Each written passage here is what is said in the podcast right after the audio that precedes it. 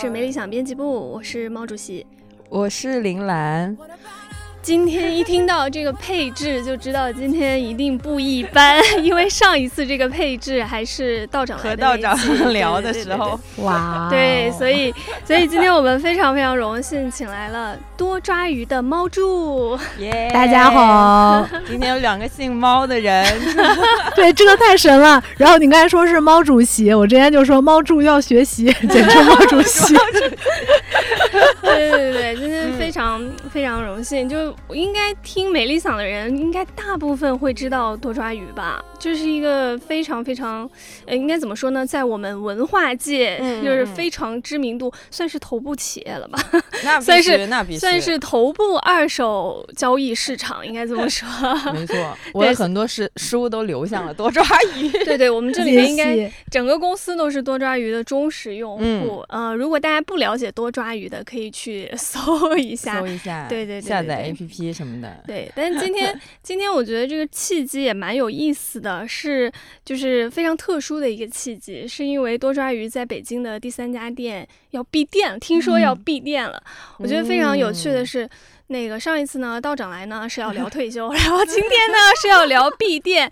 每个人都来澄清一下对，。我说呃，这个没理想真的是那个叫什么，承载了各种各样的失意啊，就是那个失去的失，各种各样的对诗意，也不知道为什么，可能非常符合我们这个博客莫名其妙的 名字也好呀，那个调性也好，嗯所以所以其实我听说这个消息的时候还是比较震惊的，然后呃，也就是赶紧就跟多抓鱼的同事们了解了一下情况，然后今天也请到猫主来嘛，我觉得猫主是不是作为一家百年老店的第六年，居然就 北京的店怎么就闭店了呢？大家这个跑路传闻是不是需要嗯澄清一下？澄 清澄清。他就是合约到期了，租金没有谈拢嘛，嗯那就是。这样了，人北京就很难找 我，哎，当然这也不好，就是说闭店了，到底是我自己干的不行，还是北京 这个就是物业难找？就是例如说，你看上海店好像就一直就都挺好的，去年哪怕封控了那么长时间，上海店还盈利了。嗯然后这个就 那我觉得可以大胆的说是北京的问题。对，然后哦对，然后今年当然就是解封了之后，那个销售额涨了嘛，但还是并不能支撑像三里屯儿这样的房租。嗯然后三里屯儿那个店，就它租金是上海店的大概两倍多，然后它的收入只有上海店的大概二分之一左右，嗯然后所以就是 那真的是很奇蛮贵怪的一因。为因为我也去嗯过上海的那个店，嗯上海的那个店应该是也算是呃比较好的一个选址，对吧？因为也是那种蛮多人去的。然后三里屯这边当然也是很多人去，但没想到它的租金三里屯还是贵很多 很多对，因为北京只有三里屯儿有人，然后别的地方就没人。然后，然后我们当时想那个逻辑其实差不多，就是在呃一流的商区租二流的位置。你看我们租的全是楼上，就是我们都、哦一楼都没有，就是呃上海也是一楼，一楼也是没有的，嗯嗯然后这边也是一楼是没有的嘛。确实确实、哦，对，然后这个逻辑好像现在想想，好像可能就是在北京不行，对对对对对，这个逻辑其实是跟那个呃东京好多开店的是这么学的，就是他们就是呃开二手店，二手店呢它自己利润比较薄嘛，它不像那种新的大牌儿它都能占一楼，所以二手店通常都是在呃就例如说新宿啊，然后涩谷啊这种，嗯、他们要不就开在后街，要不就开在主街的二楼三楼，嗯对，然后就看起来是很 work 的，然后当时在上海开的时候觉得嗯可以沿袭就类似于东京的这种选址方式，因为的确那两个城城市比较像，就大家步行和坐地铁比较多，对吧？就是可以在楼宇里面直接到楼宇里面，然后果然到了北京这儿好像并不。一切都失效了。北并京不对，首先就是大家呃，北京好像还是在地面上开车比较多，嗯呃，那就是确实，对吧？然后得到一个大楼那儿，然后就是一个大百货那儿，嗯、然后像这个街道，像嗯，我觉得金殿院可能像安福路，但其实最后。嗯，证明还是并不太 像，就是大家都是直接停完车去吃饭的，嗯，对。然后这里有好多的，我自己觉得有点轻敌了。对，就是当时那个，嗯，上海的那个店开出来很成功，然后嗯就很轻敌了。当时我们就觉得，哎，这个都类似，然后都一线城市应该是可以的，然后结果就是不太可以。这样坦诚吗？不好意思，轻敌了，小看了北京。万万没想到，真的是小看了北京。当时就是最早开始的时候，为什么会想要做一个线下呢？因为可能多抓鱼我了解到，就是最早它也是从线上一个模式开始，嗯嗯嗯包括呃你们自自己的微信公众号啊，还有现在也有 app 了嘛，其实都运营的挺成功的吧，在我看来。那为什么会想去在这个时期做一个线下的空间呢？哦，为什么会折腾这个事儿呢？其实是，呃，现在大家看到多抓鱼很多的东西被人家接受是一个结果，就它它是一个结果，嗯、什么意思？就是说，嗯、现在大家会觉得买二手书非常正常，然后二手书也优惠，而且它。很干净啊，对吧？就类似于像这种，然后包括也愿意在多抓鱼买二手服装，嗯嗯，对吧？然后就觉得那这个其实就真的，而且还有人说问我们洗衣粉是什么，就那个衣服买过来味儿很好闻，就类似于像这种。对，但是我们做这个业务早期，你知道，就是 刚做的时候，其实是很多人不看好的，不理解，就大家不知道为什么要买旧书。旧就是一些使用痕迹嘛，嗯脏是有细菌的，或者说 灰很大什么的，对吧？那我们的书其实不脏，甚至比起来很多新书我们可能更不脏，因为我们有经过消毒。嗯呃，那你生产新产品，其实你过程中也有污染，但你你你你其实不用消毒，因为你看起来不旧。嗯对吧？但其实这是两个概念，对。但是然后，所以我们那个书店里其实没有传统那种古本屋会有很大的味儿，就是你进去会有一种那个味儿，其实霉斑久了之后的那种霉味儿，对不对？我们都没有的，因为你都已经彻底的去、去清洁了。所以这个东西，呃，让别人能看到摸到，然后改变对你的印象，嗯，其实还是挺需要大量的这种眼见为实的。那二手服装，就之前我们做二手服装调研的时候，然后我们的那个用研的同事给的结论是说，没有一个人说自己会买二手服装。对，然后我就不太信邪，我就觉得说啊，这个东西其实在很多发达社会就很好，而且就是有很多古着屋，日本就好多做的比较好，一进去这种就是日本的那种洗衣粉的味儿，嗯嗯，对，就好多他的二手店是那个样子的嘛。然后呃，我我们就想说，我觉得这个东西它既然已经在世界范围内长出那么大的市场了，肯定是有方法去改变别人的印象的。所以我们那个图那个服装啊，我一开始就觉得，如果我们就挂在线上卖的话是不行的。嗯，就是大家不会觉得我能放心去买这个东西。当时就觉得服装是非常需要一个看得见摸得着的地方。然后事实验证，就是在线下大家看到这个服装质量很好，而且很便宜的时候，它就是付费转化很高。对，然后是因为这个样子，我们才有安福路的店。呃，它并不是说我在情怀上非要开一个什么店或者怎么样，但是其实就是说你在做一个新事儿的时候，我觉得眼见为实的力量是蛮大的。对对对，所以早期的时候，其实多抓鱼传播它。其实很难破圈儿，因为其实说白了就是，嗯，文化圈很爱看书的人，然后朋友之间都看书的人，他会互相跟朋友介绍嘛，有这个东西。但一旦到了，就例如说你们公司只有你一个人看书，你就很难很难再介绍给同事了。然后所以就是早期好像有一个嗯增长瓶颈，然后后来就突破了吧，就是做服装之后开始突破这个增长瓶颈。哦对，早先增长增长瓶颈，我们当时就是说，就感觉就是中国还会读严肃阅读的成人内容的用户，这就不多，因为中国出版行业占比最大的就是练习册和童书嘛。没错没错。对对对，我觉得你你刚才说的这个好对，因为嗯我书的话，我一嗯直有在嗯弄那个嗯东西嘛。但是我第一次买多抓鱼的那个二手衣服，就是嗯在线下三里屯那儿买的。我就是哇我真的我真的是看到嗯了之后，我就觉得好像可以买一下，因为它看起来就确实很干净，然后也没什么问题。那我刚才听下来觉得，啊、不知道可不可以这么说，觉得你还是有点反骨在身上，因为你有提到刚开始，呃，比如说像最先前，呃，卖二手书这个点子，就身边的人也没有很支持，或者说觉得它是一个大爆的东西。嗯然后到后面卖二手衣服，这个你也有说到，好像调都查说没有人要买二手衣服，但是你还是坚持做了，对而且把这两个东西都做起来，所以你嗯是，就是你有说要克服一下别人。给的这种较为负面的评价吗？还还是说你就会比较笃信自己相信的东西？嗯我我就是相信所有人都看到的生意机会，他就赚不到钱了。所有人都说好，那肯定挣不到钱。对对啊，所有人都知道这这么轻松一做就能，那很快就红海了，对吧？对 对对。然后所以说，我觉得前面肯定另辟蹊径，就就好像很多的东西，它刚出来的时候大家都很不看好，看不懂。然后后来的时候发现，哇，这个东西怎么这么快的，就这对它可能不一定是挣钱了，但它至少是特别快的获取了好多用户，大家才说啊，可能事儿可以这么做，对吧？呃，但是我我自己觉得我这个属于就是一个一个一个所谓的嗯，就是你能看到不同的时代嘛，因为我常去日本嘛，所以说嗯。你在日本里，你可能提前看了个二十年中国中国之后二十年什么样子。呃所以我经常会在想这个事儿，但是中日社会有很多很多不一样的地方，嗯。嗯，对，然后但是我觉得肯定会有一些一样的地方，嗯。就例如说这个，呃，中产阶级的规模到了一个某一个数量级，然后社会没有太多机会了，然后大家开始发现自己并不能从中产升为富裕之后，然后日本就催生了好多二手行业嘛。嗯，很有趣是，可能跟我们印象中的多抓鱼就是不太一样，有可嗯能我们平常就可能文化圈真的是买卖书的这个需求会比较高，所以可能对多抓鱼会有一个比较刻板的一个印象，是觉得它只是一个二手书的一个交易的嗯场所吧，应该这对么说。但是听起来的话，其实多抓鱼它做的要比二手书店要更丰富一点，所以想知道就是可能你现在会自己怎么去定义你在做的这个事情？哦，我们在做的事情其实它呃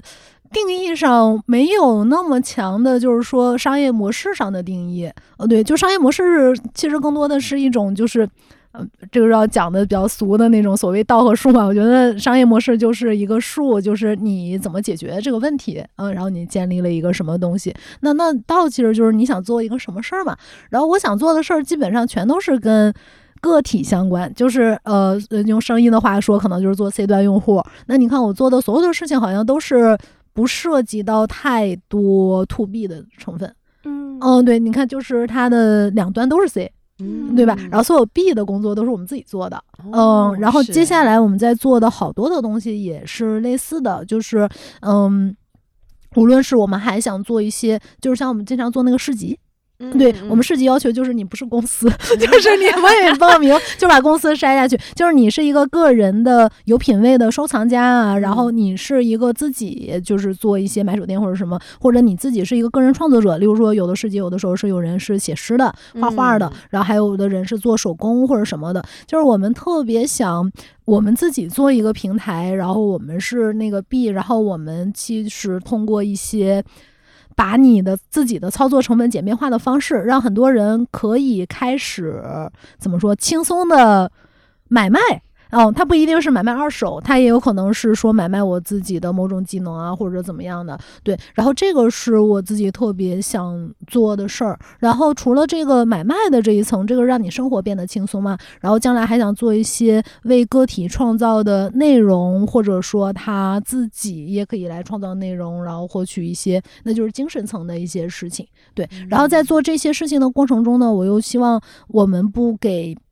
就是世界造造成太多的，就是所谓的一次性垃圾，就是这个东西，就是就是它可能不一定能。就是减伤，但它一嗯。定不是一个高速增伤，增伤的就是它一嗯。定是一个比较抑制型的，那就是所谓我说那个环境友好嘛。嗯，无论做任何事，一定要符合就这个东西是生态友好的，而且这个东西是为了个人，就是为了个体而做的，而不是嗯。为了某一个客户而做的。啊，当然个体也是客户了，我说那个客户就是那种 那种大大公司客户对对对对对对，明白。嗯，我我觉得这个想法非常有意思，诶，就是可嗯。能我们反而更想服务 to B，因为感觉 to B 的话，它相对来讲是一个更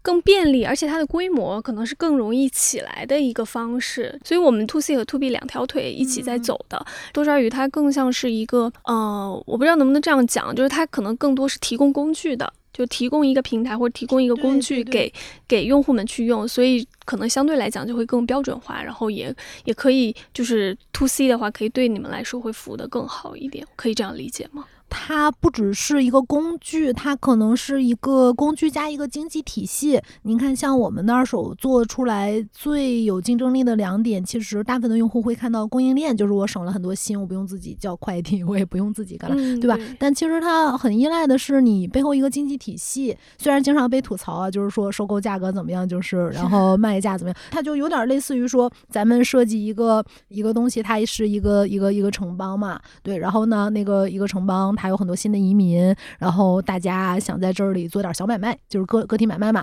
那你现在作为这个城邦管理者，你其实有两个东西，呃，你说的那个工具就很像是类似于像街道啊，然后住宅啊、下水管道啊这些，对吧？然后你呃，然后经济体系就很像你在这里的一个法，嗯，就是什么能做，什么不能做，我抽多少税，对吧？你要交多少钱到这公共建设里，所以软硬件。嗯嗯，对，然后大概就是做这这两套东西是我们特别多，就是公司基本上，嗯、大部分的人力都是投入在这两件事情上面的。嗯，嗯，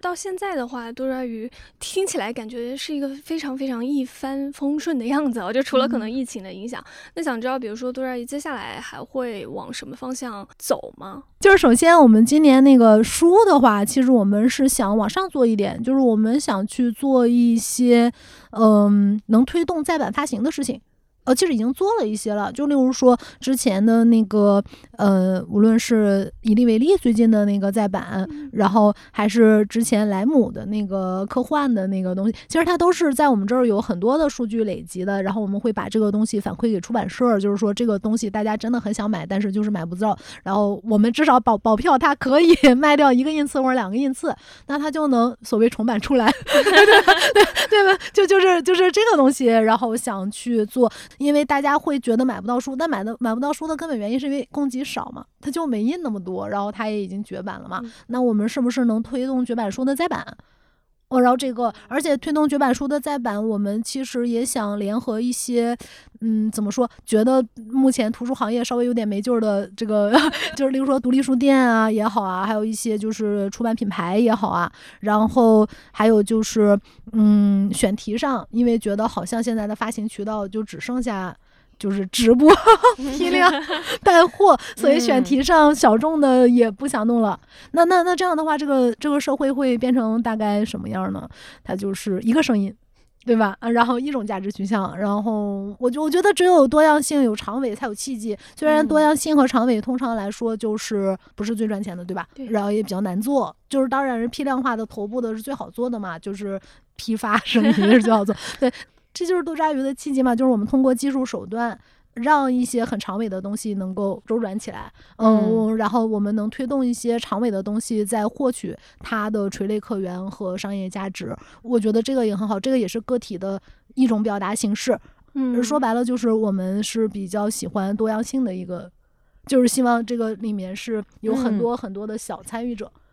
而不好有公益性质，我 觉得 对，但但这种事情你做的也快乐嘛？啊，是啊，对对吧肯定是就是批发赚钱，但没有那么快乐。对对对对，就是推动出版社重版这个，我觉得真的很好哎，因为嗯你们这边有可能出版社不太有的一些数据，嗯然后你们可以把它就是友好的告诉出版社。对对，然后一个是有很多出版社的数据，一个是除了这个数据之外，我觉得多抓鱼也已经形成了一套我们的内容推荐模式，是可以让这个书在就例如说它的到后提醒基础上，还要可以再有有更多人知道这个书的，就他可能原来嗯不知道，他都又知道了。然后我们也积累了一批。真正热爱严肃阅读，知道自己想看什么内容的读者，而不是去，例如说刷刷抖音，然后就是大家就是就是叫什么什么为人散会什么，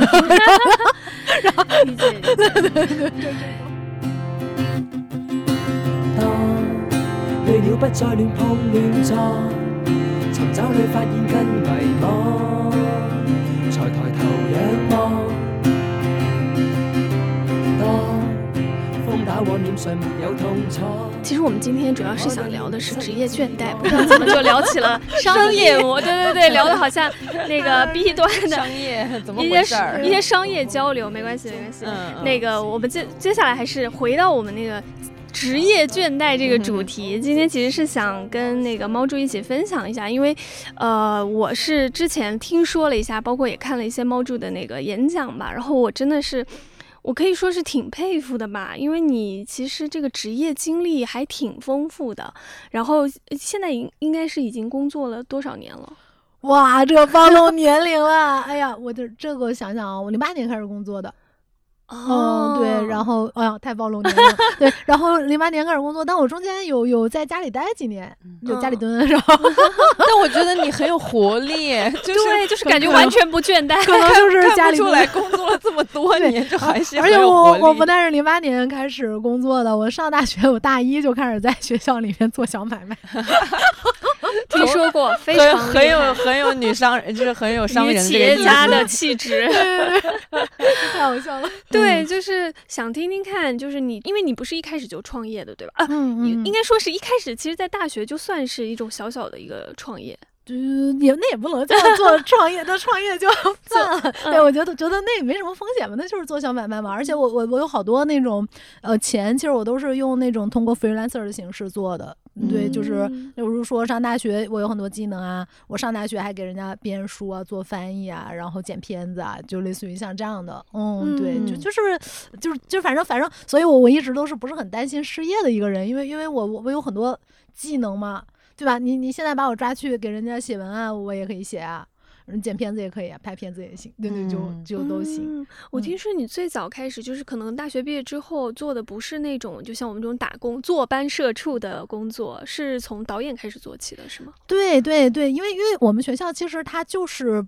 嗯，一个怎么说技校？我我们我们的学的都是啥？我我就这个整个人上学我就没有学过什么知识理论框架，就没有这嗯东西。就是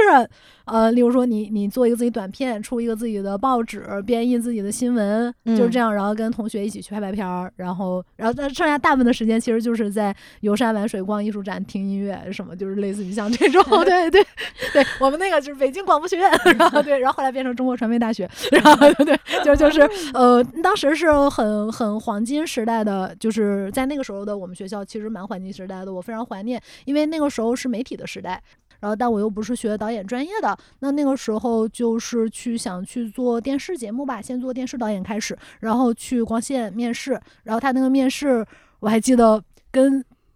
选秀一样，就是我们真的以为是是那个真人秀，因为他们就是搞这些东西的嘛。就是你，例如说你第一天去这个整个大会议室里一百多个人，然后第二天来只剩四十个人了，再过一天来只剩十个人，然后最后在十个人里面选四个人，无论待遇多低，你都觉得自己要留下来对，就类似于像这种，对吧？然后当时是被他们说的一句话迷住了，就是呃，当时光线的副总，然后给我们这些要过来考试的应届生说，其实当今呃中国有新闻自由的地方只有娱乐圈。嗯，然后突然 这么深刻的吗？娱乐 那个老板个时候那个时候就是是是但那个时候是是嘛，就现在嗯娱乐圈也没有新闻自由了，确是吧？然后然后所以就当时还觉得挺热血的。然后那个时候光线其实在整个。娱乐行业算是就是像类似于某种就是黄埔军校，吧其实真正黄埔军校应该是湖南卫视，然后湖南台出来，然后到光线，然后光线是民营制作里面最好的，嗯，然后能接触到非常非常多的明星，然后年轻的我就被这个叫叫什么忽悠了。被这个天天来了好多大牌儿，每天都跟明星一起拍东西，然后就忽悠了。还有这个新闻自由，然后以及他们的那个剪辑系统，就把我迷住了。因为他们的剪辑系统，首先他们自己有一个特别特别全的中国的娱乐资料库，就全是那个以前拍的袋子，所以你嗯调任何一个明星的黑历史，你都可以 调出来好多。然后，然后他们是最早，那我们去的时候那么早，他们就全都是苹果 Final Cut 的系统，然后你就觉得哇，这个里面简直就是。这个工作环境是吧？然后让，但是但是那个工作就是呃，实际上就是很累，你你需要很热爱这个才能才能做下去，因为他就是没有假期，他下班可能最早要十点了。对，然后那个工作我觉得就是我的第一份工作了，其实跟大家理解的职场很不一样。然后我当时想我，我在那个时候好像没有任何职场能力，就是情商非常低。我我只有很多专业能力，所以我经常把这个分得很很很很清。专业能力就是说你能让一个作品嗯做出来，呈现的啊，对，然后你能呃 deliver 给这个市场嘛，就是嗯观众能看到。对吧？嗯特别好，但好像这个圈子里大家职业能力都比较堪忧，情商都非常低。通过骂人解决问题，基本上属于因为都很急嘛，就很急，马上就要上了。就我经常被就是被骂笨蛋啊，然后什么还没做好对，就之类的，你在干什么呀？就类似于像这种的。然后我当时就觉得，哎呀，不行，我我可能是这这这里最最不能不能做那个直播工作的。对，然后后来呃那个工作做了一年，我就已经胖了好多，因为就是压力很大嘛，然后又很累，然后我后来就没有在那儿做了。那主要是原因，我发现我自己还是不喜欢娱乐，嗯，这就是我我对实际上对这些娱乐还有明星我没有对明星黑历史没有兴趣。呃，就是，但是它很有意思，但后来就累到了嘛。累到了我，我我不能在一个月做一个大项目加四个小项目了。然后我就想我，那我后面能不能一个在家休息，一个就是只做一些这个私活儿，就是参与一些项目这样的。嗯然后就有一搭没一搭，呃，休息了蛮久的。然后我到了是呃一一年才再正式回到公司里去上班。那听起来的话，其实你原来是可以选择一个自由职业的一个路线的，就是可能不需要坐班啊，然后也不要去，也不需要去一个这种所谓的组织或者是很完善的一个公司里面去做一颗 螺丝钉的选择。那后来是怎么从一个偏自由职业又走到了就是公司里面去呢？呃，这个事情其实我就跟很多人反过来的，就等于很多人他先向往的是这种闲云野鹤的生活，不想再再上班了。我是闲云野鹤的，我的生活过得让我觉得非常的空虚，没有意义感。要回去被人对鞭策一下是对，就就是我想去尝试真正的职场，因为我觉得那个就没有是真正的职场嘛，就之前在做的，尤其是我做 freelancer 的话，其实我有的时候并不能对这个东西最终在市场上产生什么影响。嗯，有把关，因为你只是作为一个环节，你作为一个零配件儿参与在这个里面的，对吧？然后嗯他只是把你方案，就是我写了很多不负责任的方案，虽然卖了很多钱，但是 他最终是不是这么执行执执行的，我我不知道，呃，我永远不知道，因为我不用关心。但是嗯这儿这儿当然听起来很完美了，对吧？好像是一个挺好的工作，但我自己觉得没有意义感，你知道吗？就是跟那个世界脱离了呃一个互动。然后那个时候我的世界里好像就是一些好朋友和老公，然后我其实也不用出去赚钱，就是老公他他他他就上班嘛，然后那我就在家里就挺开心，对吧？然后我每天处于一种开心而痛苦的状态，就就是开心而痛苦，开心是就是你表层上的就是情绪是很很就是呃就所谓你的自我本我的那个，因为你没有压力嘛，然后你没有什么呃可以担忧的嘛，而痛苦是来源于就是你的自我实现层，你你你好像无法自我实现，然后你最可怕的就是感受不到欲望。因为你什么东西都很完满了，你感受不到欲望，但是欲望其实是人活下去最重要的东西，就是你要有欲望，你没有欲望，你嗯 对对，你不能成就什么东西，我感受不到自己的欲望了。然后那这个欲望，我觉得通常人有欲望的时候，应该是比较，嗯，就是在表层的那个层面，他应该是比较痛苦的，呃，他才会有欲望，因为他要解决这个问题。那你嗯表层没有问题，那你真正的痛苦就是空虚，没有欲望，那那个更痛苦。我自己觉得对。然后我就记得我我有一天，呃，老公上班了，然后我自己去超市。哦，买买买东西，就是这个这个，嗯、等他下班我做饭什么的嘛。然后买完东西之后，就是下雨了嘛，我就打着伞，然后拎着这个东西走在回家的路上。突然有几个想法，然后我就突然撑着伞坐在公园的长椅上，然后然后然后然后就写了一条微博。第一条是那个。吃饱了再去逛超市是省钱的法宝，然后，然后第二第二条是呃，就是工作日打着伞坐在公园长椅上的人也不一定是也也不一定是变态，就是就是，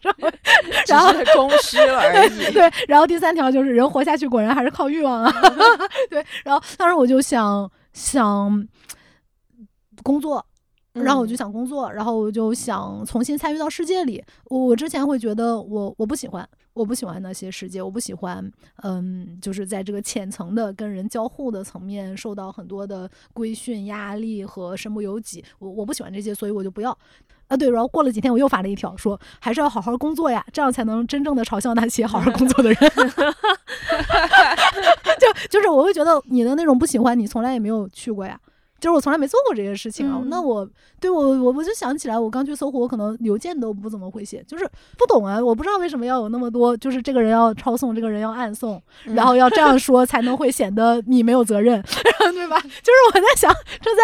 公司工作的时候，不是应该赶紧赶紧把事儿解决了搞这些有的没的？对呀、但是我觉得那个就叫职业能力嘛。嗯嗯，对，前面这个赶紧把事儿解决了，叫专业能力嘛。对，然后，然后我就想我，我，我，我，我，我不能这样直接去鄙视人家，说人家做的事情没有用，然后我应该先真的在那个路径里面，我能做得很好。我觉得才有资格去说这真的没用。然后呢，去了搜狐，就是呃第一次在这种叫体系，嗯嗯，体系系统里面上班。嗯，对，嗯然后待了大概多久呢？在搜狐在搜狐待两年，对，两年，然后后来就去知乎了。知乎，然后后来再去阿里。哦哦，这个样子，后来就自己创业了。然后在搜狐的时候呢，嗯、我记得特别。呃，有印象深刻的一点就是，我去上班第一天我就晕了。发生了为什么么晕了？我不知道，我我当时我我没有我没有坐过班儿啊，然后然后然后然后就是到了那个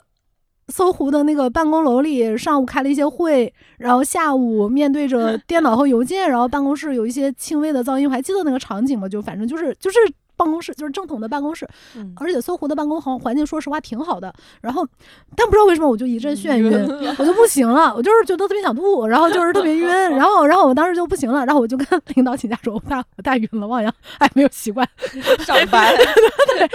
然后让我让我让我回家，就是就是我得回家待会儿。然后当时领导特别好，我很喜欢那个时候，就是在搜狐也认识好多好朋友，然后他就他就说，那你就先回去回家躺一缓下。缓一缓吧。对，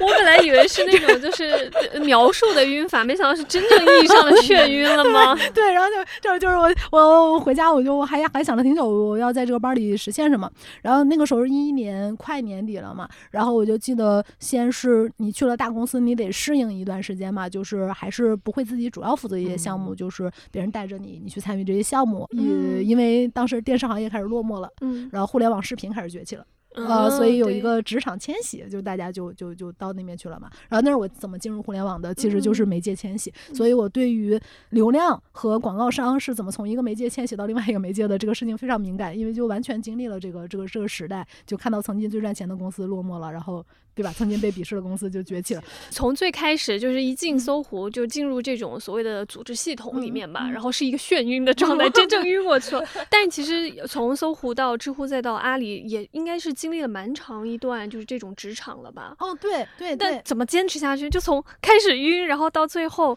你是一嗯直都是很喜欢呃攻克难关的那种吗？对，就是给自己一些不可能完成的目标嘛。然后就例如说这，这点我真的要提一下，因为我昨天听到这个时候，我整个有点惊住，就是我第一次听到有人把上班当做一种 game，对就是啊游戏的感觉，然后就像打游戏一样，就是一课一一个一个难关去攻克，所以你是很喜欢这种状态。对对对，这个就是就是那那天那个呃跟同事聊嘛，就是我上班的状态就是玩游戏的状态，那玩游戏的状态就是你看你想你玩游戏的时候你就尽量去死，不是吗？对吧？你就尽量在遇到一个会死的关卡，你就尽量尝试去死，因为你知道你不会真的死。嗯那为什么上班的时候你不是这样的？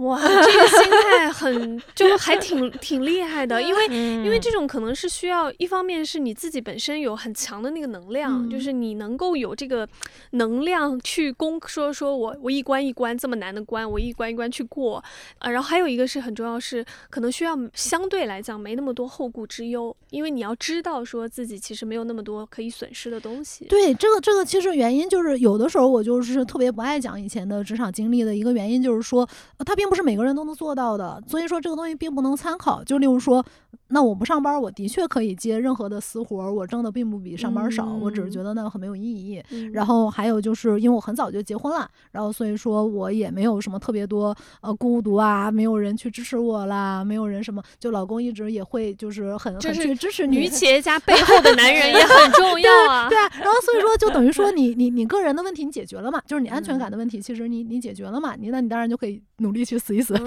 所以所以听起来就是自首先自己的专业能力过回应才能这样。这样。然后第二个就是要把那个嗯呃安全感的问题解决一下，对，无论你从哪里去汲取这种安全感吧。对，然后然后你就包括其实，嗯、例如说我刚去知乎的时候，我不是知乎的用户，很很早就注册了，但是我不怎么用，就是我一一年就注册了，但是没有怎么怎么怎么用。然后，嗯，当时从知知乎呃搜狐要离开，其实是因为那个时候好多热钱已经进入到视频网站了。嗯，然后搜狐就从本来是第二的位置上，我不断的往下掉。到了知乎之后，我就发现，哇，天呐，这个办公室好 好简陋。面试官说喜不喜欢办公室的风格？我呃呃满脸流汗。但是我就是当时想，哇，这个公司真的是。有非常好的底子，而且我能看到一个公司是怎么从零营收，因为当时它没有任何收入，呃，去做起来的。然后我觉得这个对我来说太太不可或缺了，因为呃，我之前进入的公司全是上市公司，嗯就是我去了，人家都已经就是一个很大的体系，我觉得我根本不可能一一一秒钟做一个上市公司，对不对？我很需要去看这个公司零营收，没什么人知道它，到它有营收了，然后他怎么做起来了，这个过程我我非常需要学习。还有就是他们没有人知道我怎么对我不认识的用户讲故事，嗯就当时我去的时候还没有，就是面试什么的，那时候还没有要开放嘛。然后后来要开放注册了，所以他们是希望要有增长的。但是我怎么能让知乎变得更大众，就是大家都能知道这个东西，或者是说让它更。觉得大家能明白它这个很复杂的一套东西的价值，对吧？就是它那个价值其实很虚，嗯对 对？然后你你这个怎怎么能让人明白这个价值？我觉得就挺大展身手的一个一个一个机会。呃，所以知乎其实。实当时也给了你比较大的一个空间去施展你的技能，是吗？也就是这个样子。其实我我我我找工作的时候，其实跟大家很多人都是相反的，就是别人都喜欢找好老板，我跟着这个老板能学到东西。我没有，我就看这个公司什么阶段，然后、然后老板越糊涂越好，是不是？老板很给我糊涂给我给我空间比较大。但你这个很重要，就是你你其实不看呃公司的可能，比如说那嗯个管理层啊或者老板，也不看业务，但是你看这个公司的发展阶段，呃这个我觉得还挺对啊，但那个不一样的。那个老板他需要是一个好人，他一定是一嗯个不不不会作恶的人。我觉得这个对嗯对，这个很很很重要吧，。但是你嗯选择的时候，那个每一次转职然后做选择，那个敏感度就真的像你说的，你会很能够看到那个市场导向，或者说市场往哪里走。因为你看，从光线基本上你都是在一个黄金时代进进入了这一家很不错的公嗯。司，然后包括知乎，它虽然是当时你进的时候，可能它是一个非常初始的状态，但你发你看见了它可能未来是有一个空间的，然后是嗯。有一个发展的向上发展的一个阶对。对对，因为当时去知乎的时候，我自己就想啊，我我之前在搜狐做，在光线做那么多，其实本质上来说都是做的是百分百是别人的事儿，我只是把那个事儿给落地的非常好。所以这东西到底是人家那个人家体系已经在那儿了，就是换一个谁来做这个项目统筹都差不离儿，还是说我有能力把它推出来？呃，所以我不知道。哦，我不知道，我我需要一个东西，这个东西没有那么多人知道，也没有那么多人夸它好，然后我去让别人觉得它好。嗯，来证明我自己是不是在 marketing 这个领域里面自己是有这个强烈的通过内容感受嗯感感动其他人的一个一个一个能力的，所以就选择了知乎。嗯，嗯在知乎大概待了多长时间？三年呢？三年，然后就去阿里了。对对对对对，当时怎么想的去阿里呢？哦，当时又是看到了市场的流量，哇，这 是我第一次讲我的职业故事，真的，这是我第一次，因为我就是特别不喜欢提自己的的的的职业故事，就因为我原来就是很喜欢二手的，我在大学的时候就做的嗯小买卖，就是买卖我的书、影音碟还有衣服，然后我自己是一个逻辑力比较强的人，我更适合做系统。平嗯台，就是我我我我不能自己去挑这些东西，嗯然后所以我觉得那我必须得在别的企业学习怎么做一个企业之后，我才能自己做，不然我嗯我做不了，因为我这些东西太太弱了。嗯对，那在知乎我就有点儿明白了什么是从零到一嘛。我我当时觉得知乎的这一段儿跟之前在别的公司做的这一段儿加在一起我已经够了。我当时还跟周源说，呃，知乎就是我最后一份工作，我之后要自己创业了。但那个时候就是一五年年底的时候，我就开始研究闲鱼，因为闲鱼那个时候还没有那么多人知道。然后，呃，但是我自己能观察到它上面的流转率非常高。然后，而且那个企那个产品非常简洁，根本看不出来是阿里巴巴做的，不是黑，我不是黑谁，说明只要没有那么臃肿的官僚，产品经理的素质都是很好的。好，因为因为闲鱼是内部创业的项目，呃，但它不是一个上面拍下来一定要做，嗯而是内部我自己剪了一块儿东西，所以它还是可以对保持很简洁的一个东西。哎，刚好就他们就来联系我了，我就我正在研究它呢，他就来联系我了。我当时想，我创业，我我怎么能跟闲鱼有点不一样的地方？然后我想，哇，这一个打入内部的机会 立马答应，赶紧去但是也没有没有立马答应，因为嗯我对于阿里巴巴还是有很多疑虑的，因为他毕竟我觉得性格肯定跟我不合嘛，他就比较官僚嘛，对，然后。呃，但是就是去了之后觉得还好，没有那么官僚，就是很很奇怪的一件事情。去的对对是闲鱼的对闲项目但？对，呃，咸鱼，但咸鱼其实就是属于大淘宝。为什么他们会找我呢？原来的原因是因为他们理解这个双边交易啊，跟社区是一样的。哇，这个跟我的理解一模一样，而且这个逻辑我当时跟老板说过，老板不信。我说最适合做 C to C 交易的，其实豆瓣儿、知乎都可以做。嗯啊，因为因为之前那个 Facebook 就做过自己的 marketplace 嘛，但他那个他他的信用累积是靠你这么多年在上面你发的你个人的日常记录，嗯呃，它带来的信用和真实感，其实它的伪造成本是相当相当高的。嗯哦，对，它是相当高的，就是你持续日复一日的给提供，它比什么芝麻信用分这种东西要、要要要要可信多了。所以他们也觉得说，哎，咱这个双边交易其实最关键的是人人到人嘛，就是嗯。其实我觉得这个想的特别特别对，然后我就发现钱鱼他们把这个事儿想得很清楚，他们没把这个想想象成交易，而是把这个想象成社区，非常对。因为天猫是 B to C，嗯对，这个就不完全不一样。前面是 B 的逻辑，跟这个前面是 C to C 逻辑，你两边都是用一种零售的思思路，然后重视这个个体感受的思路在做，这才对。所以闲鱼涨得快，我觉得他们那个那个嗯社区洞察是非常好的。然后，然后。呃，我就想去了，因但是这个社区洞察光好干也不也不能打动我。那我就想去的最关键的是我我只有社区洞察，但是我对于社区上怎么长出来交易，嗯，我我我不知道，我不知道。呃，阿里太擅长做交易了，它是中国最擅长做交易的公司，太太牛逼了，什么样的交易都能做，有各种各样的交易形式，我觉得好牛逼。我要去中国最牛逼的交易公司学学人家怎么做商业的，对，然后就是商业的想象力，嗯嗯、我一定要有商业的想象力。我觉得阿里教我好多，虽然我我在阿里就待了很短的时间，因为我很短的时间其实就想清楚了我自己的项目要怎么做了。这个职业路线真的太厉害，你真的是把职业路线发挥到极致，就是嗯每一份工作选择，比如说从从最开始专业技能过硬培养出来了，然后到第二段知乎就是从零到一怎么来创造一个、嗯。一家公司、一个一个一个企业、一个组织，然后第三段就是目标感非常明确的要去学对学嗯会，就真的非常厉害的是，你每一次选择，我感觉目标感都非常明确，然后最后再回到自己的初是。心，就是去做那个二手交易的小生意。对，然后这里面其实要放弃很多东西的。嗯，我讲讲讲，你看，你看，你放弃的东西，其实反而是那些一般人选工作的时候觉得最专、最最关键的东西，例如说。非常非常体面的工作待遇，对吧？然后，例如说股票大量的，然后，但我我自己就会有一个想法，当时放弃的时候，你说，哎，我这人心里完全不能啥，见钱连眨都不眨，也不可能，我又不是神，对不对？那那些钱对于一个就是二十岁、三十岁的人来说，他至少比我能就是拿天使轮拿到的钱还多。嗯嗯对，但是我当时想的一个事情，第一件事情就是时间重要还是钱重要？就是时间最重要，就是尤其那个，我觉得人的黄金时间就是三十到四十五岁的这十五年，我我我我一秒钟都不能浪费，我这个是非常，所所以我疫情期间非常沮丧，我天天就在浪费时间，因为我什么也不能干。嗯就非常非常沮丧，然后就非常沮丧，觉得人人都快死了，就是那种感觉。然后，然后，呃，那个放弃的东西，但当时除了我觉得时间重要，我还想明白了一点，我以我对资本家，大家都是老板，谁谁谁谁都找谁，对吧？以我对资本家的了解，他能给我这么多钱，就证明我值比这个更多的钱，我随时回来拿这个钱都是我的，对对？就就是就是这么想的。我这就是 一些盲盲目自信，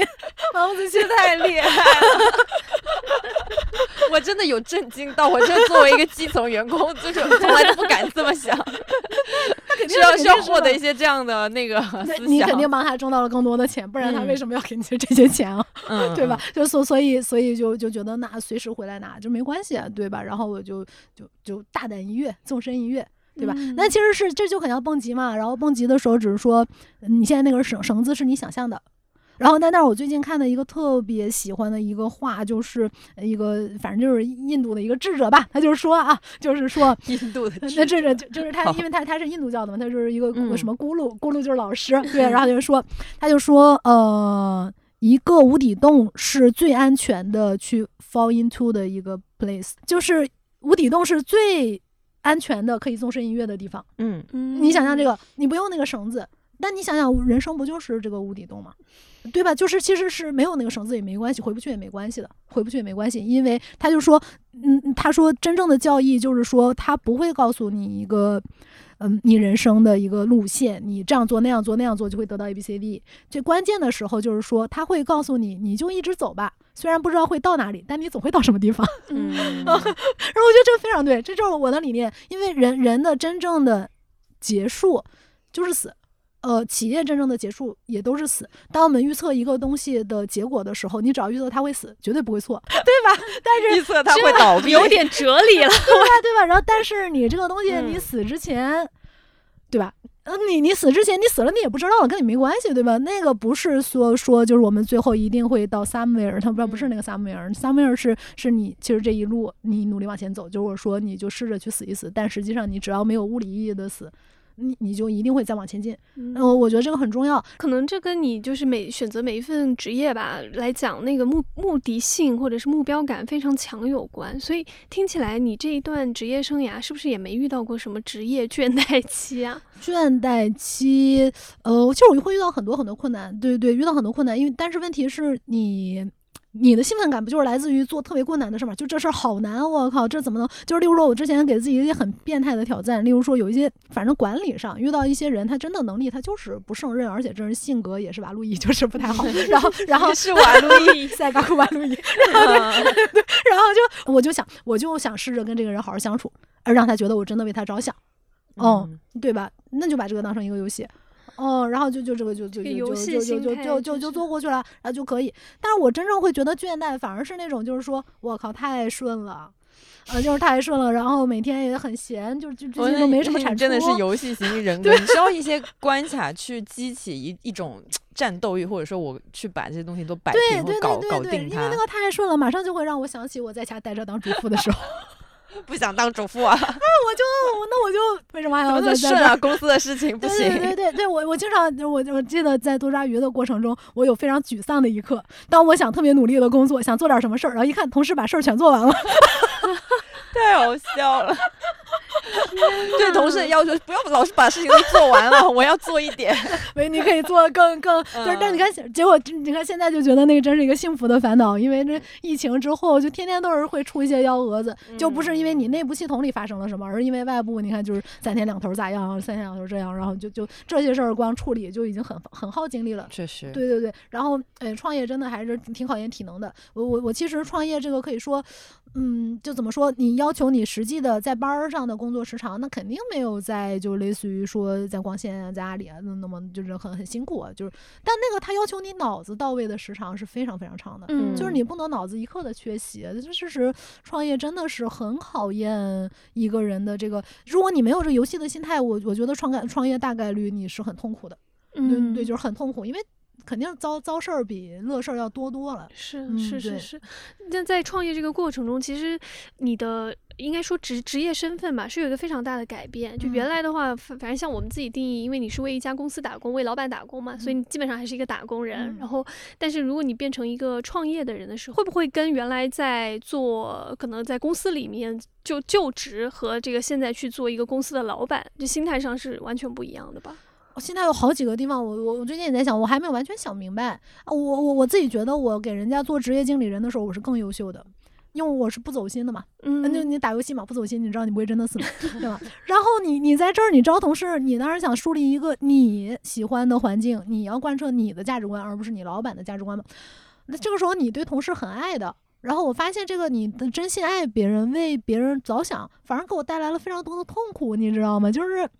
就是，例如说，我有段时间，我想啊，我放弃一点责任感吧，就得过且过吧，他做成这样也行。然后就就是类似于像这种，哎，我发现对方突然 感受好了很多。然后，对，就是我其实是心里想，我更不负责任了。结果对方觉得我我我人变好了，然后然后哎，我就觉得这个这个的确是给我上了一课。就就是你以为的爱，其实可能对别人来说不是爱。对，因为嗯我我自己遇到的一个比较大的一个困惑，就是可能从原来其实我们是做专业性的工作的，就是你你有一个技能，然后呢，你这个技能在这个公司里发挥到很好，然后慢慢的可能老板就会希望你往管理的岗位去转，因为这是一个非常大的一个转变。嗯就其实专业的我自己是感觉哦，就是走专业路线是轻松的，因为你基本上一个人单打独斗就可以了，然后你把事情做好就可以了。但当你变成管理的时候，你其实就要跟人打交道，然后你更多的不是说你你自己本身去把那个事情给做做了就行，而是你要带着一群人，或者说带着很多人一起帮你把这个事情完成。但对对我来讲的话，这是一个更难的挑战。我就是我一开始就经历你这个阶段，就是说我从一个职业人到一个管理者，我希望所有的人做的事儿都跟我一样好，对吧？嗯、然后就是这个这个东西，然后 发现实现不了，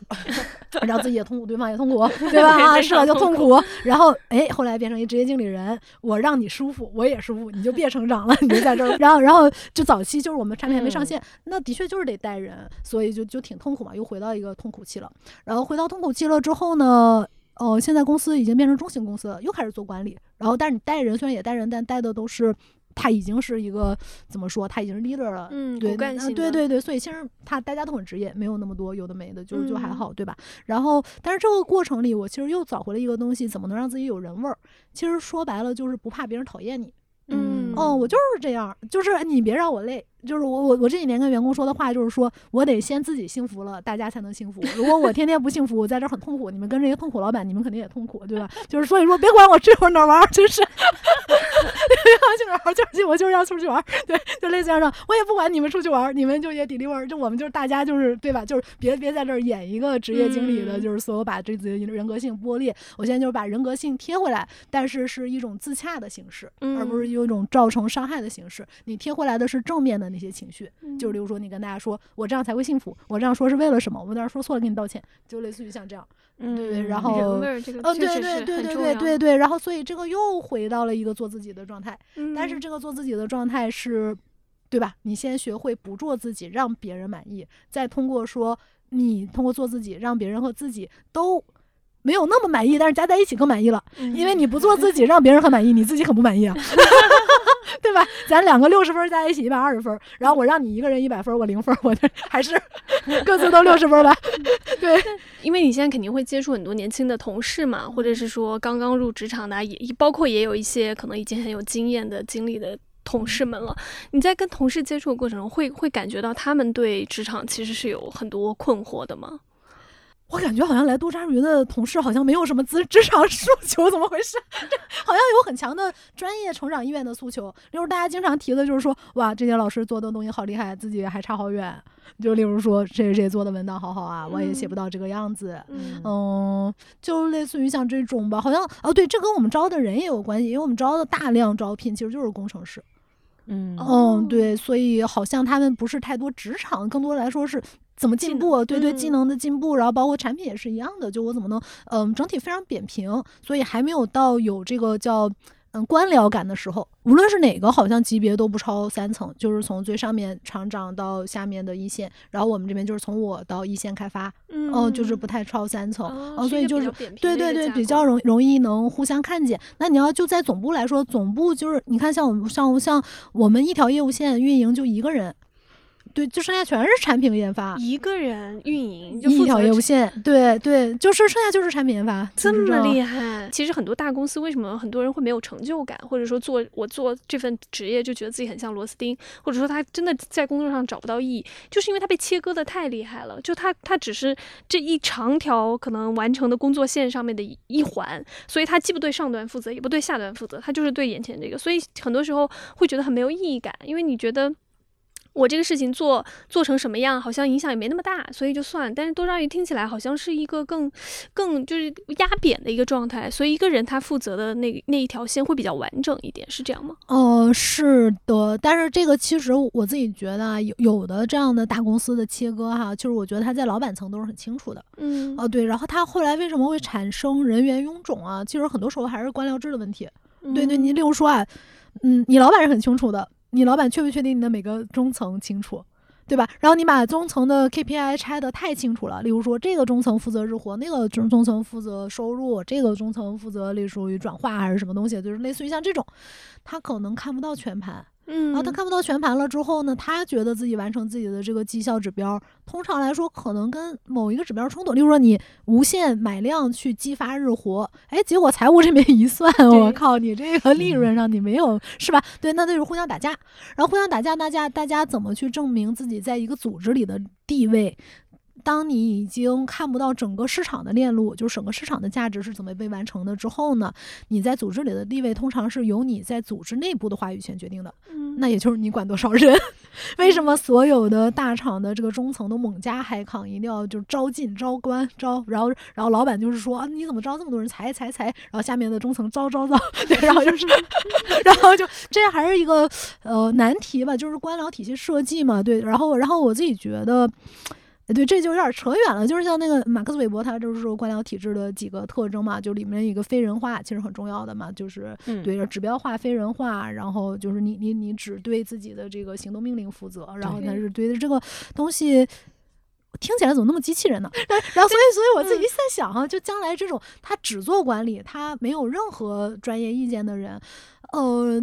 听起来还挺适合被某种机器代替的，就是它可能是一个决策，呃，就不是决策机器人，它可能是一个管理机器。嗯，嗯对。然后，但是这个东西呢，如果你变成管理机器呢，我又去想到一些问题，它又涉及到了就是你对员工的一种监控，就是你的 leader 也监控你嘛，但是他通过人化的监控，你会觉得是隐私的或者是。呃，温情的，对吧？机器如果监控你，首先它它是非人化，它是异化的，那你肯定会觉得恐惧。它虽然可能最后的结果是比这种人非要抢地盘儿，因为人才要证明自己，机器才不要证明自己。对，然后然后呃，但可能也会导致一些问题，我觉得挺难解的。就你刚才说的这个，这这个看起来就是很难解。你看，其实一般老板他最关注的就是人力、财力。人力财务对吧？对人力就是就是我把这个资源投哪儿了，然后财务就是这些资源它造的它变成了什么样的利润哦，对、嗯对。然后呢，我没有觉得他们老板就是变成这样是老板不行，而是可能是说的确。官僚制这个东西，无论在政府还是在公司，虽然它就是非常低效，但它非常稳妥。嗯然后现在好像并没有出来任何一个新的东西可以代替。它，对，所以我们只能接受大家就是在一个很不完美的制度下面在 run。这个回到头，为什么说我我特别想去做个体，嗯，然后我去做一个自动体系，然后个体就在上面，你不用管这些什么什么垃圾官僚，然后上传下达之类的，还写 PPT，对吧？然后你就做你自己，然后你就做呃面向市场的创造就行了。这是我的一个理想。嗯这是我的一个理想，我特别感兴趣这个话题，所以，所以我我假如我做 C to C 的话，肯定也是往这个方向去初衷。这是为什么一直很强调个体，因为我会觉得，因为官僚整个非人化的这个属性，它就是这叫所谓就是公司公司制，后工业革命时期，越来越多人从叫叫自给自足的生产里面卷入到，就是它是被卷入到一个现代化进程里面，它非人，它它非人的话，它就找不到自己的价值。对，那比如说像多抓鱼的话，嗯。可能呃，在多抓鱼里面，人味儿是比较重的一个东西。那那你觉得多抓鱼它现在，我不知道你们的规模大概有多大，但至少如果是一个中型企业的话，其实可能很难避免就是这个管理架构啊，还有包括这种制度性的设置。多抓鱼会用什么其他的方式来优化这个就所谓的官僚制吗？我我这儿觉得啊，就挺难的。对我这个得得老实承承认，就是我最最大的体会就是说，我在公司内部的很多民主实验，最后就是失败的，就是就是不太行。还有就是民主实验呢嗯，就例如说，就是说大大家一起决策家都可以都可以反对我的这个想法，就是最后还是没有什么人会反对老老板的想法，就是很少，嗯 就是类类似于像这种，就 就确实不太敢。对对，然后然后呃，但是这这个事情我早就知道，就是呃叫独裁效率高。对民主 稳定性好，就是就是不能都有，得选一个。那你公司危急的时候就是独裁，嗯对，所以我后来选的的就是独裁。那那就是那有独裁，我只可能说在这个过程中尽可能听大家的意见，呃，但是这个就跟我们以前做创意一样的，广泛吸收意见，独裁进行决策，对吧？嗯然后决策了之后呢，大家就听就干，就是就是这个，我觉得也也可能公司就是这样，对。但是这里面体现的个人意志在于，我都很强调，大家来了多抓鱼之后，如果说这个公司已经够尊重你。就是够尊重你，不会让你去做一些垃圾事儿的话，那你如果还是不想上班，你你是不是自己可以想清楚你到底想干嘛？对呃，对对，我觉得这个是很好。所以所以对于公司来说，我觉得最开心的其实是很多离职的同事后来没去上班，因为公司就是这样，公司就是这样。蛮好的 能。咋样，并我也不是一个神，我还能做成啥样？离职同事不再去上班，大概是对前司最 最高的一个评价。我我觉得这就挺好。你自己无论你想通了，你觉得上班也卷不出来个所以然，嗯最最觉得还挺好的公司也就这样，就没啥对。嗯然后 对对，就是那那所以我就去做一个 freelancer 了。呃，嗯你可能就做了我之前做的那些事儿。啊，很好啊！我之前做的那些事儿，收入很轻松啊，对吧？一个月，那你看，这就是摆脱了官僚制的消耗，只面向市场创造，它就是能这么多钱。嗯啊，就是这样，因为你不需要去做 PPT，也不用做很多无用的工作。对对对，所以所以那这就是跟 RE P 入 RE PPT 只有你领导看，那的确没创造市场价值啊。嗯，对，就是你还是赶到下半夜，我天。让青春吹动了你的长发，让它牵引你的梦。不知不觉，这城市的历史已记取了你的笑容。顺着说，从这个职业倦怠去聊一聊，呃，这几年的生活吧。因为我觉得我们现在去无论呃谈什么事情，谈什么行业，可能都很难绕开这几年的一些经历。然后呃，虽然听刚才就是整体听下来，感觉那个猫柱他没有什么 职业倦怠期，但但其实他刚刚也提到，就是可能在呃疫情期间啊，或者说这几年吧，然后一个整体环境的大环境的一个变化，其实对于我们整体的生活还是还是有一些呃改变的吧。所以以想问问，就是呃，过去这几年，猫住这边你有没有遇到一些什么样，比如说危机啊，或者是比较困难的时期？我有特别多非常困难的时期，然后我又现在还在这个时期的一个尾尾声呢。对，嗯，例如说啊，我我我其实做了一段时间企业之后，就像我刚才说的，企业企业就是这样。但是当然了，我也没有说我我已经做了一个什么，就是嗯，像巨无霸那样的公司。但是实际上，你成为巨无霸有好多这个机缘巧合。对对，就企业家能力好像有的时候也是时势造英雄，他把你推到那儿，你不得不，很多时候是你不得不，你就有那个能力了。嗯，然后我可以实事上来说，我对于企业这件事情的热情，嗯没有二十岁出头。我我对于作品和体系的热情还是非常非常高的，就是怎么创造一个。真正的产品里面的思路，然后一个体系，然后一个作品，嗯、但是同时，因为我年纪已经大了，我我我自己不再满足于那种被广泛叫好的作品了，嗯嗯，我我我其实想做一些不会被广泛叫好，但是它是我自己觉得比较正确的方式的作品。就例如说，呃，我我我我其实最近一直跟同事说，我又想重新开始做导演，最近就写了很挺多的东西，然后也构建了一些场景，但是还是没有找到自己的主角，嗯的主人公是一个什么样子，然后我就会胆敢想要开始去拍一些。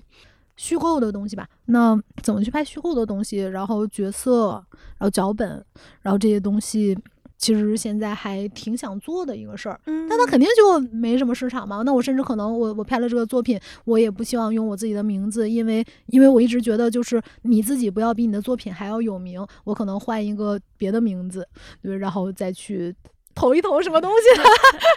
看看有没有人愿意个 first 迎战，要要要愿愿意看，对我我觉得我自己现在还好，没有比公司更有名，就是公司还是更好的，就是嗯让人看到作品。但但是如果说我利用公司的身份去做一个我自己的事儿，我觉得这个不好。呃，所以虽然跟同事说了这个想法，但是我还没有开始做。然后这个东西跟嗯、对于公司这个本身怎么做公司这个事情。我我的确觉得商业就是 这这回事儿，就就就就是就是这回事儿，然后稍微就是觉得没有那么，就是赚钱变得简单之后，其实就是觉得没有有意很有意思。对，走平原的，或者是它在下降的时候，其实那个能往上的那种嗯。动力吧，嗯。或者说那种助推力，它就会变弱很多。然后必须你自己去找找那种，就是无论是重新找到一个跳板，或者是重新找到一个出发点吧。我也能看到你说的这个倦怠和沮丧，大大部分的时间就是我说的，他没有机会啊。你现在在想异想天开的有一个产品的 idea，你说我要拿一笔钱，然后我可能前面没有任何商业模式，我后面嗯，可能就是用户很喜欢我，然后我就跑起来了，没有这样的机会了。你没有这样的机会，巨头也没有这样的机会，谁都没有这样的机会。嗯然后每个人就只能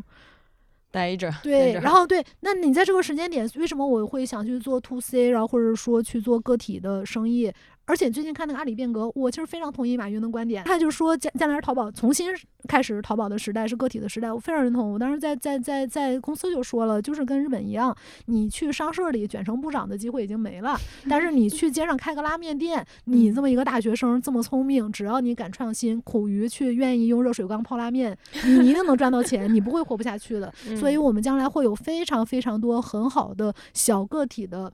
生意，或者是小个体的品牌、小个体的创作者。虽然他们变不了一个大公司了，但是我觉得不失为一个新的好时代。嗯嗯嗯，对，其实那个感听下来，感觉今天就是掀嗯翻公司组织形态的一期，就是要要打破这种公司大的冗冗余的一种机构化、官僚化的一个组织，然后呢，让个体本身。就是重新发挥价值吧，我觉得也嗯还也是一个蛮好的理想。就是未来可能它真的趋势就是这样，包括现在，其实我也觉得很多公司在一个解体的一个状态，不是说倒闭或怎么样，而是说它慢慢的会拆分成更小的业务，或者说更小的一个形态。包括像比如有一些同事们，他虽然离开，但是他成为了一个自由职业者，其实也可以过得还挺好的。嗯，我觉得挺好的。然后呃。刚刚听猫柱说，就是你又是一个重新出发的状态了，因为会有一些自己的想要表达或者是创作的一些作品的欲望吧。你是怎么一直保持这种重新出发的动力啊？好像不用保持，它就是自然而然的。然后我我我当时就是我之前对于我自己的赚钱，我就有一个观点，就是所谓的创作赚钱这些事情对我来说是自然而然的，除非我老年痴呆了。但是我已经老年痴呆了，我也不用在意我自己创创作，我啥都不知道了，我在意它干啥？所以所以我我就经常就觉得人要保护好脑子，健康要健康长寿，保护好脑子。对对对，健康长寿最重要。就健康长寿，只要健康长寿，其实其其实不会断，就我就是就就就都嗯可以。